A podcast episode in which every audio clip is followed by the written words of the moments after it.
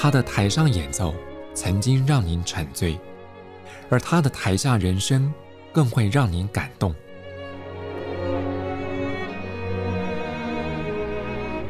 国家交响乐团爱乐实验室 Podcast 名家登场，有生命的音符只为您演出。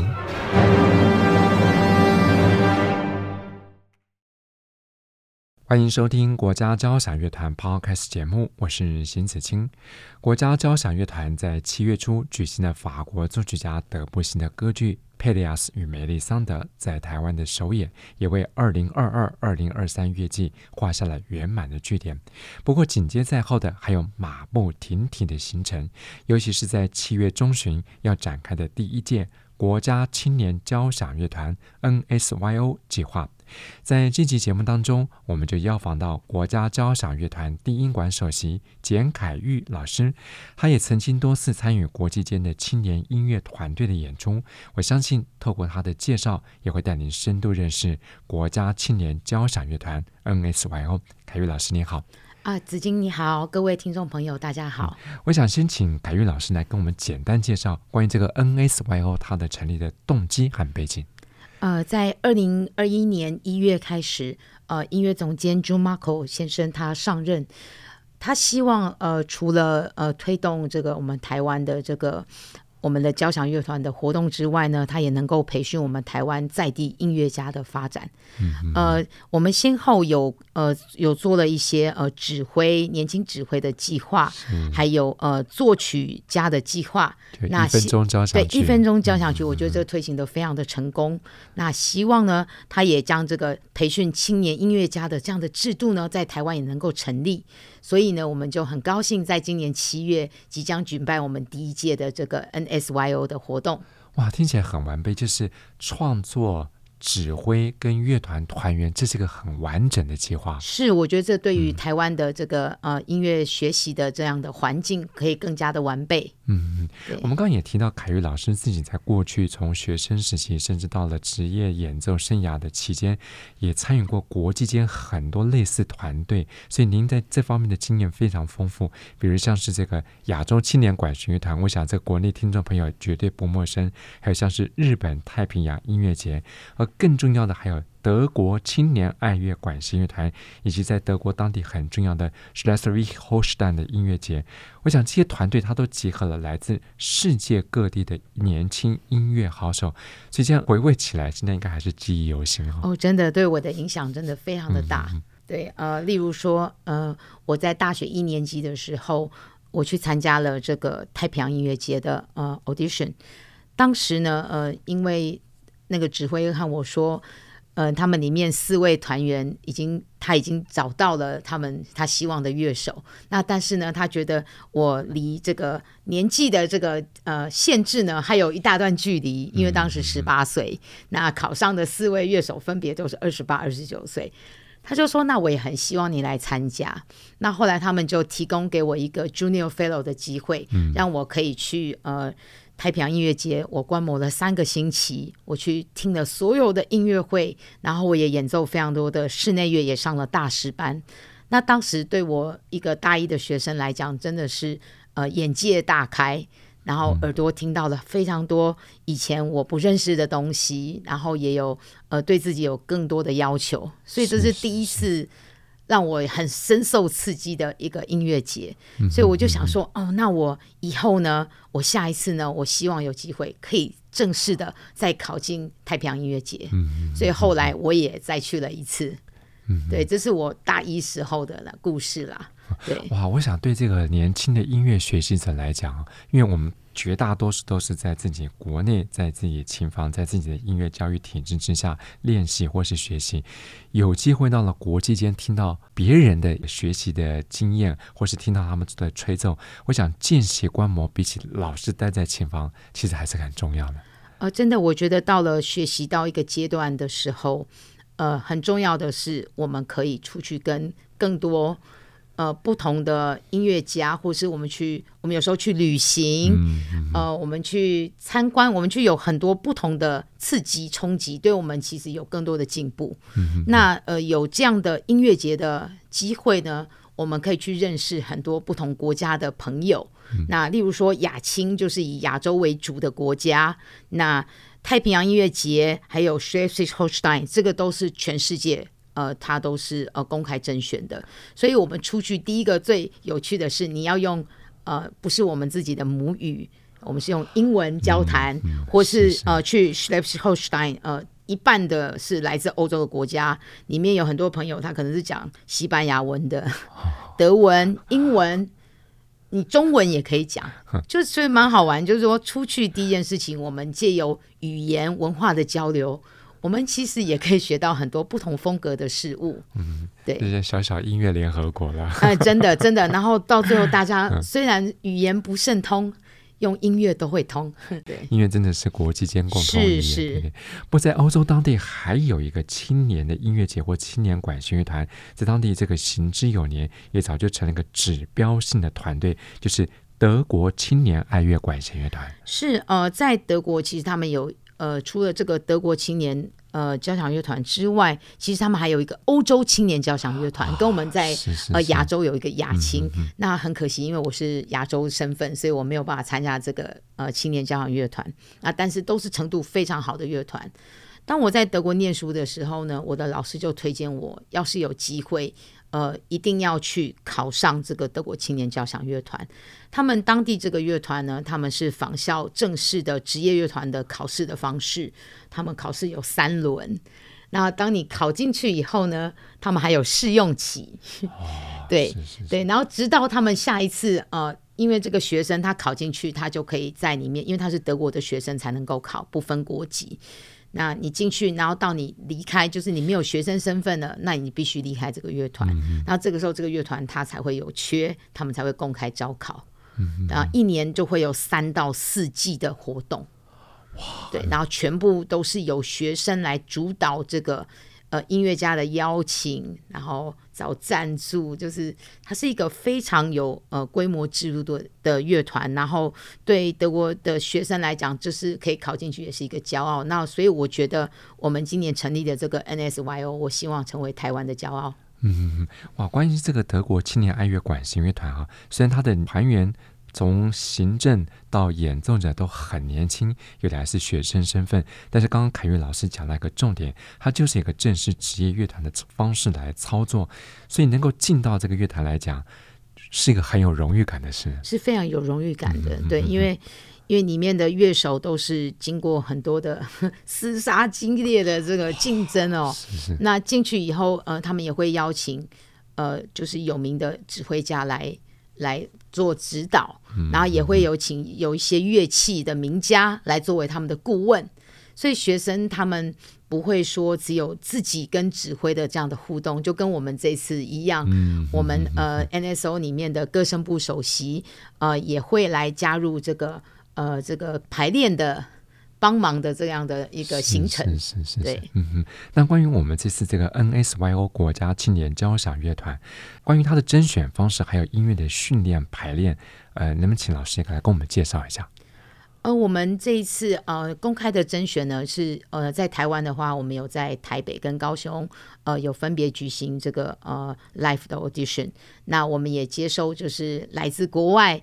呃，有别的国家的同学，或者是在国外念书的朋友，有兴趣来参加，然后他们也会有用那个呃影音的资料来甄选的视讯。那我们的呃声部的里面的首席老师们，就是都会派出代表一起来决定。对，那其实呃，我听那个单簧管的老师说。他们这个优秀的人才真的是太多了，那很可惜名额有限，因为事实上我们一般呃一个乐曲里面最大的编制大概就说是四管，嗯，对，四四个四位同学同时在台上。他说：“天啊，这个好的一二三四五六七八九，哎呀，到十十一还是表现非常非常好，所以就是非常的激烈哈。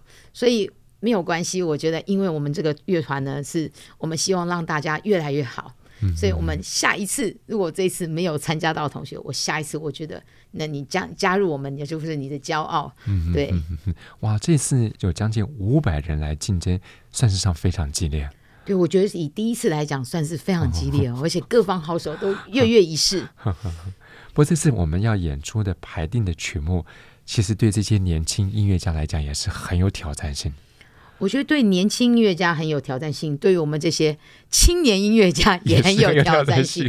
因为其实我觉得，呃，音乐总监 Marco 先生其实他有，我觉得他有很对我们台湾的学生有很大的呃期待，所以他开出是我觉得是一级战线的曲目，对，非常有挑战性。每一首曲目对于各声部来讲都有能够展现他很优异能力的这个方面。嗯嗯，对，所以嗯，学生们，我觉得现在已经摩拳擦掌，在家努力练琴啊。是是是是。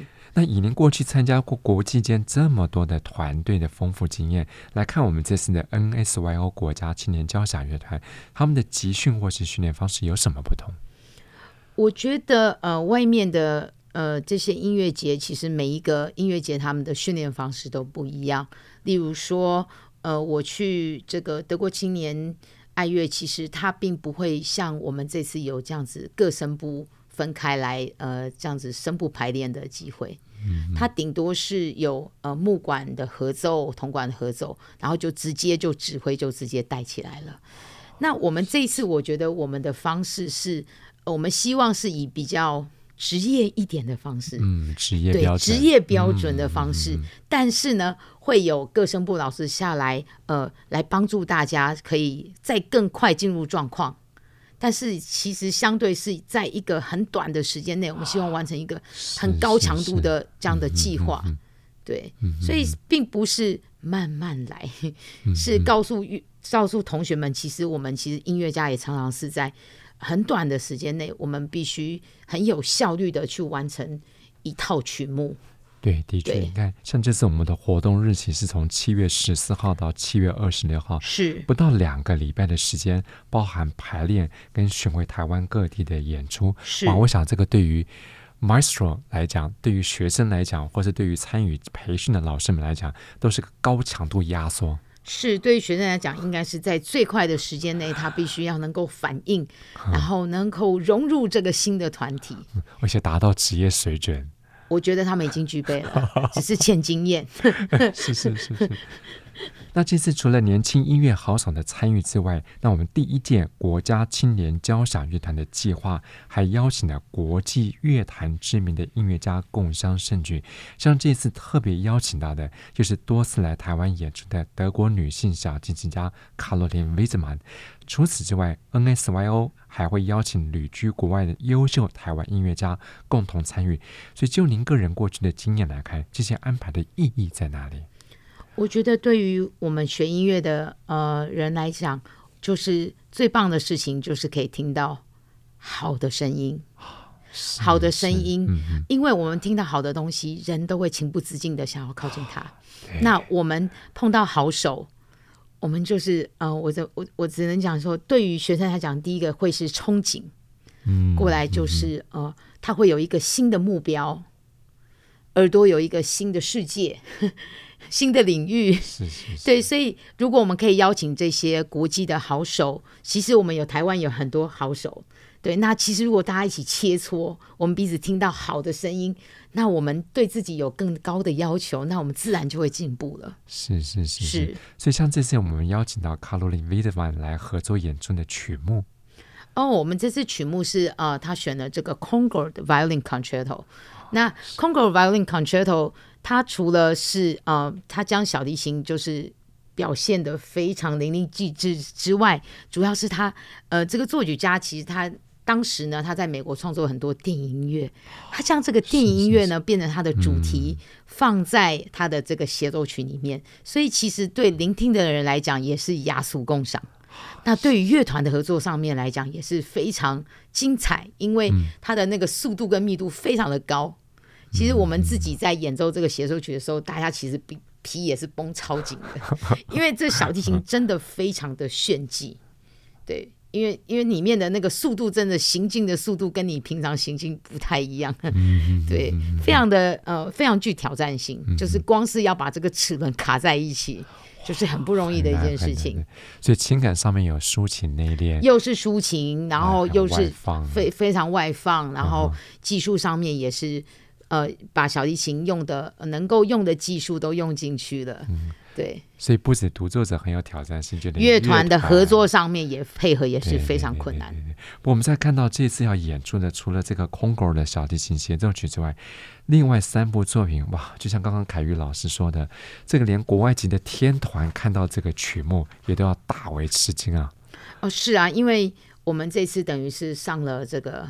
很多的主菜，对，那下半场这个呃，Stravinsky 的火鸟，还有这个 Respighi 的罗马之松，这个都是非常经典的大曲目。嗯，对，呃，我觉得 Marco 总监其实他希望借由这样的曲目，呃，让学生有很多在舞台上。奔放展现的机会，是对各声部都有各自非常有名的 solo，然后对于合奏上面也需要某种程度上的呃默契，嗯、对，所以他对我们有很大的期许，他才会开开的这么嗯、呃、慎重，就是这么庞大的曲目啦。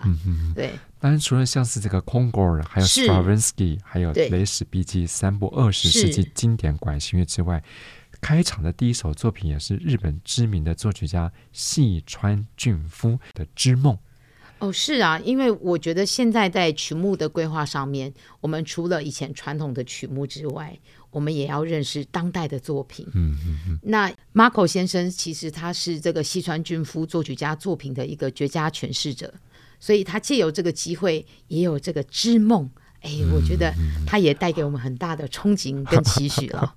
所以这个曲目的安排还这个一语双关哈。是是是。不过我们看到这些曲目的这样排定啊，这个我相信是 Maestro 对于这些年轻的音乐好手充满了绝大的信心哦。是他觉得他们一定做得到，而且我们一定可以做得非常好。不过这次呃的演出的行程也相当的丰富，我也想请凯玉老师也来跟大家介绍。呃，我们的行程在我们经过密集的呃七月十四号到十九号的排练之后呢，我们就会从苗北艺文中心呃开始，这是七月二十号。那二十一号呢，我们会到南投；七月二十三号到台东，然后七月二十五号到卫武营，最后七月二十六号在国家音乐厅。哇，所以其实他们有五场非常呃。这个密集的演出了，哇，两个礼拜不到的时间，包括一个礼拜的集训，然后将近五场到六场的巡回演出。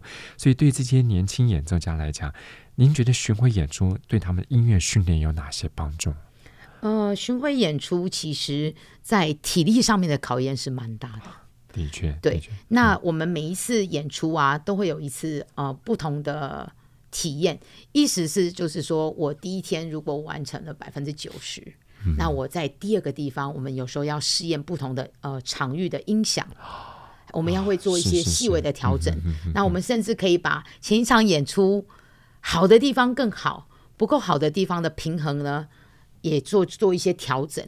所以我觉得经过这五次的磨练，我觉得最后一场在音乐厅，他们一定是惊人的，嗯，惊人的好听啊。嗯，对，体力、耐力是听力，这个对于学生们来讲是一个很重要的训练。是，甚至在诠释上面，其实也他有很多发挥的机会了。嗯、我今天呃有有这样的诠释，哎，我明天是不是可以试试看？我有更多的新的想法可以放进去。嗯，所以他有很多次实验的机会。嗯嗯嗯，对。就像我们刚刚提到说，这是 Maestro 为 NSYO 国家青年交响乐团排了这些重量级的演出曲目，所以。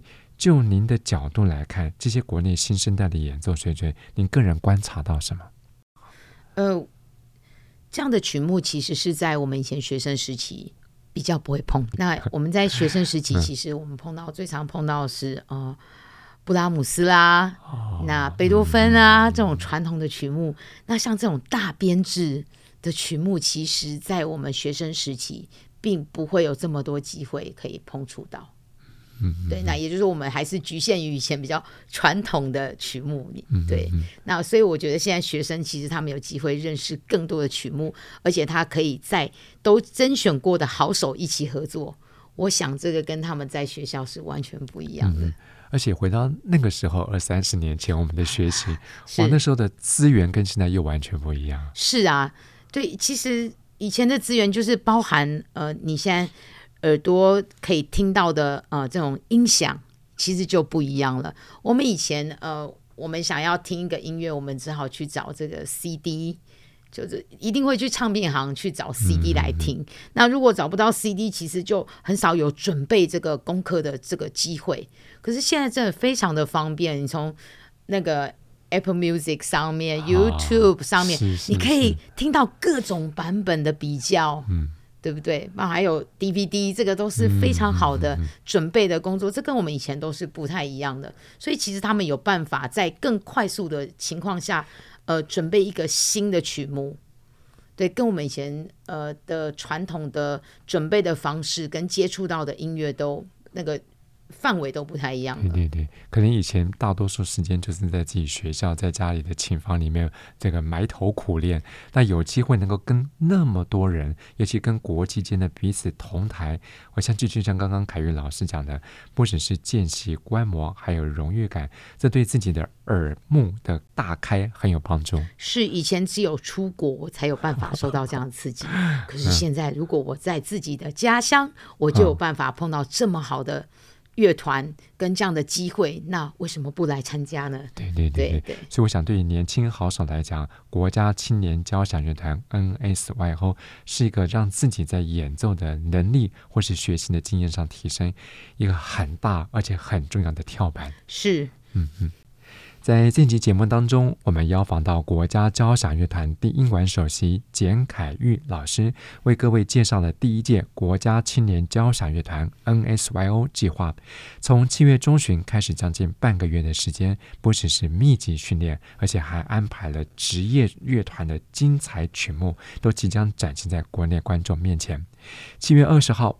NSYO 将在苗北艺文中心首度登台，随后也包括了南投县政府文化局演艺厅，还有台东演艺厅、高雄卫武营以及台北国家音乐厅。那相关的演出资讯，你可以上国家交响乐团官方网站来查询。我们再次谢谢凯宇老师，谢谢子金，谢谢各位听众。在今天节目中，我们选播的也是在二零二零年间，Jim Merkel 率领国家交响乐团演出海顿的第六十号交响曲。音乐声中，再次谢谢朋友们分享。我是辛子清，我们再会。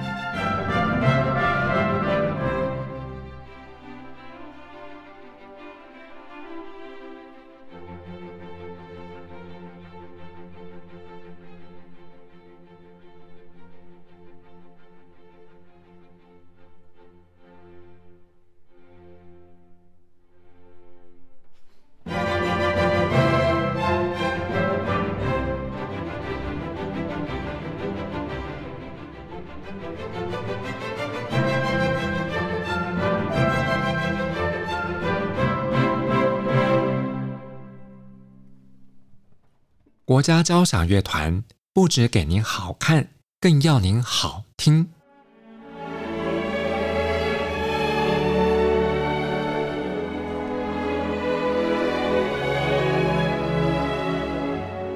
国家交响乐团独家精彩实况，原创 Podcast 节目，舒缓音乐，友善贴心，诚意十足。